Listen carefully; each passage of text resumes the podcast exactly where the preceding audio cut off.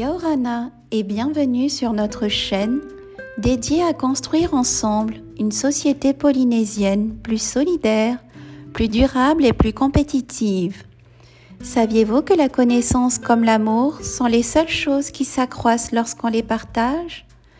Parce que je suis déléguée interministérielle au handicap en Polynésie française, j'aimerais vous parler de notre collectivité et de vivre ensemble à travers une série intitulée Pourquoi est-ce important?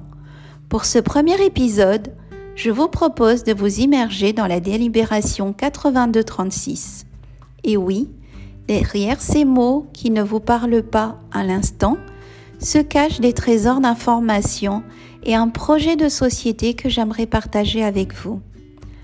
Alors, qu'est-ce que la délibération 8236 La délibération 8236 du 30 avril 1982 relative à l'action en faveur des handicapés est la réglementation qui fixe la politique globale et les objectifs de notre collectivité locale pour l'accompagnement des personnes reconnues handicapées.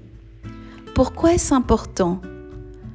Compte tenu du statut particulier de la Polynésie et de ses compétences, la loi nationale de 2005 relative à l'égalité des droits, des chances, la participation et la citoyenneté des personnes handicapées n'est pas applicable en Polynésie.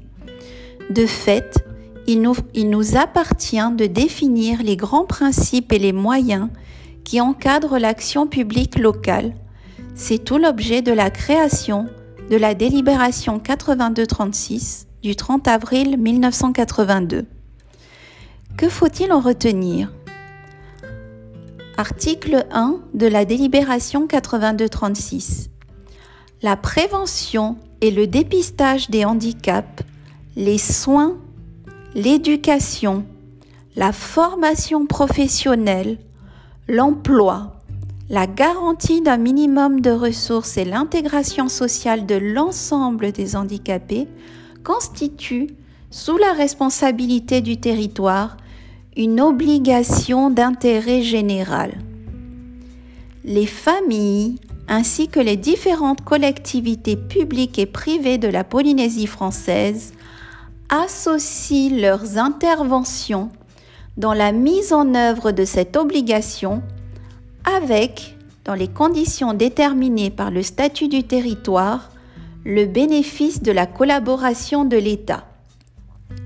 L'action poursuivie assure, chaque fois qu'il est possible, le maintien du mineur et de l'adulte handicapé dans un cadre ordinaire de vie et son accès aux institutions ouvertes à l'ensemble de la population. Cet article, le plus important, reste d'actualité à travers trois thèmes forts. L'obligation d'intérêt général, qui rappelle que nous sommes tous concernés, l'association des interventions avec les familles, qui rappelle la complémentarité et la nécessaire coordination entre les acteurs et parties prenantes, enfin, le maintien dans un cadre de vie ordinaire et l'accès aux institutions ouvertes à l'ensemble de la population fait écho à l'accessibilité universelle. Ceci étant dit, et maintenant que vous en savez plus sur la Genèse et les contours de cette délibération, j'aimerais vous parler de nos projets et de notre vision. En 1982, l'objectif était de donner au territoire les moyens d'une politique cohérente pour une aide plus efficace et mieux maîtrisée des personnes reconnues handicapées. En 2021, notre objectif a évolué et vise à donner aux personnes atteintes de handicap les moyens de jouir de leurs droits en participant pleinement à la vie en société. C'est pourquoi nous nous apprêtons à réformer la délibération 8236 pour lui donner les contours de notre nouveau projet de société axé sur les personnes. Notre engagement aux côtés des forces vives du pays des personnes reconnues handicapées et de leurs familles vise à donner à notre future loi cadre les contours d'une politique réaliste, cohérente, accessible, efficace et fondée sur les droits de l'homme. Pour mener à bien notre plan d'action, après une première étape dédiée à des réunions de réflexion avec les forces vives et les représentants du monde du handicap entre fin 2017 et début 2018, euh, nous avions pour projet de nous accorder sur nos objectifs communs, sur le périmètre de notre future loi et la méthode de mise en œuvre. Puis est venue une seconde étape que nous avons organisée à travers des ateliers thématiques lors des journées du handicap 2019 pour identifier les thèmes clés de la future loi cadre.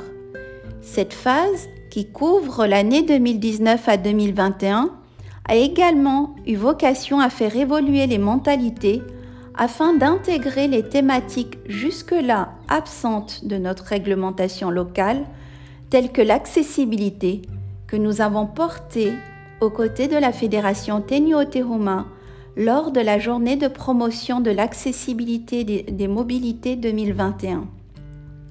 À présent, nous nous apprêtons à entamer une troisième étape qui nous amènera à consulter très prochainement nos partenaires du monde du handicap et les personnes reconnues handicapées sur les scénarios possibles pour définir les grands chapitres de notre future loi. Enfin suivra une dernière étape, la quatrième, pour rassembler le Conseil du handicap afin d'informer les membres et recueillir leur avis sur notre projet. Petit point d'information, je vous parlerai du rôle du Conseil du handicap dans un autre épisode. Mais en attendant, et pour conclure, je vous laisse à la lecture de l'article 1 de la Convention internationale pour les droits des personnes atteintes de handicap.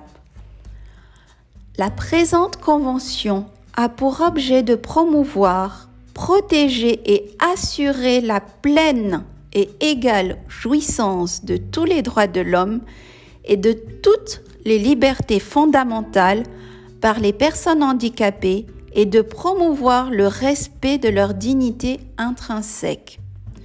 Par personnes handicapées, on entend des personnes qui présentent des incapacités physiques, mentales, intellectuelles ou sensorielles durables dont l'interaction avec diverses barrières peut faire obstacle à leur pleine et effective participation à la vie en société sur la base de l'égalité avec les autres.